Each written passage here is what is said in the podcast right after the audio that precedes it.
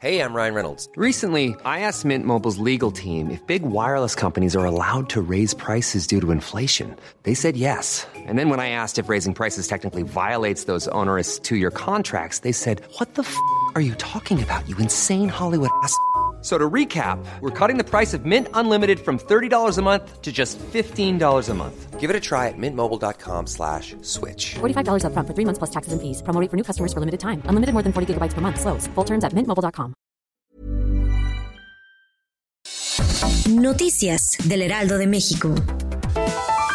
La Cámara de Diputados aprobó eliminar el requisito para los adultos mayores de contar con la credencial de INAPAM para acceder a derechos como transporte gratuito, descuentos, preferencia en realizar trámites, entre otros. Con ello se perfila la desaparición de dicha identificación. Las bancadas de Morena y sus aliados políticos confirmaron que no moverán ni una coma a la iniciativa de ley de la industria eléctrica del presidente Andrés Manuel López Obrador, proyecto que este miércoles recibió la opinión positiva de la Comisión de Presupuesto y Cuenta Pública de la Cámara de Diputados.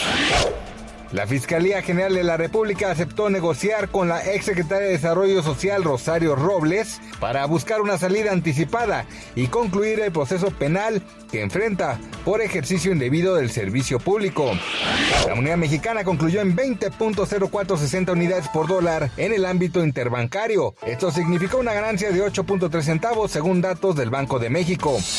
Noticias del Heraldo de México.